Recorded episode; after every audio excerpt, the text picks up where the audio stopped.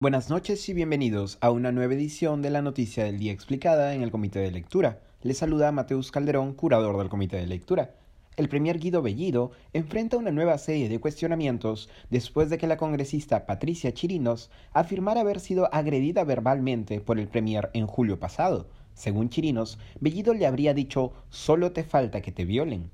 De acuerdo con Chirinos de Avanza País, el agravio verbal se dio durante el periodo previo a la juramentación de Pedro Castillo, cuando la legisladora recurrió a la Junta Preparatoria del Congreso, en la que se encontraba Bellido, para solicitar una oficina legislativa especial que había sido ocupada por su padre, el fenecido excongresista y ex senador Enrique Chirino Soto. Siempre según Chirinos, quien declaró para RPP, Bellido le respondió con un ¿Qué te preocupas de eso? Anda, cásate.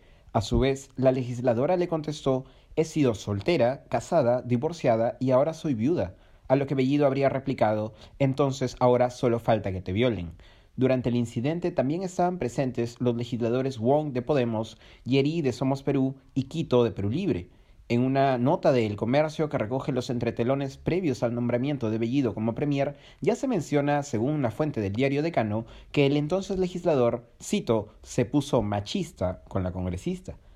Chirinos hizo una alusión al mismo incidente durante el debate del voto de investidura, cuando afirmó que el Perú, y aquí le estoy citando, no se merece un premier que discursea sobre la defensa de nuestros derechos, pero que en privado las insulta o incluso es capaz de decirle a una mujer viuda que solo le falta que la violen. Quito ha señalado que, cito, no estuvo al tanto del contenido de la conversación, mientras que el congresista Wong esperará a la Comisión de Ética para pronunciarse. Gerí, por su parte, ha confirmado que Bellido, cito, tuvo desatinados comentarios contra Chirinos. Bellido, no obstante, ha calificado el testimonio de Chirinos de, cito, falso y difamatorio. A través de Twitter, el Premier indicó que condena, cito, cualquier acto de violencia contra la mujer y poblaciones vulnerables, pero tampoco podemos tolerar que ésta sea usada como una estrategia política con propósito de socavar al gobierno y a quienes venimos desde las comunidades campesinas. En otro momento, ante la prensa, declaró que, cito, el propósito de la congresista Chirinos es vacar al presidente de la República.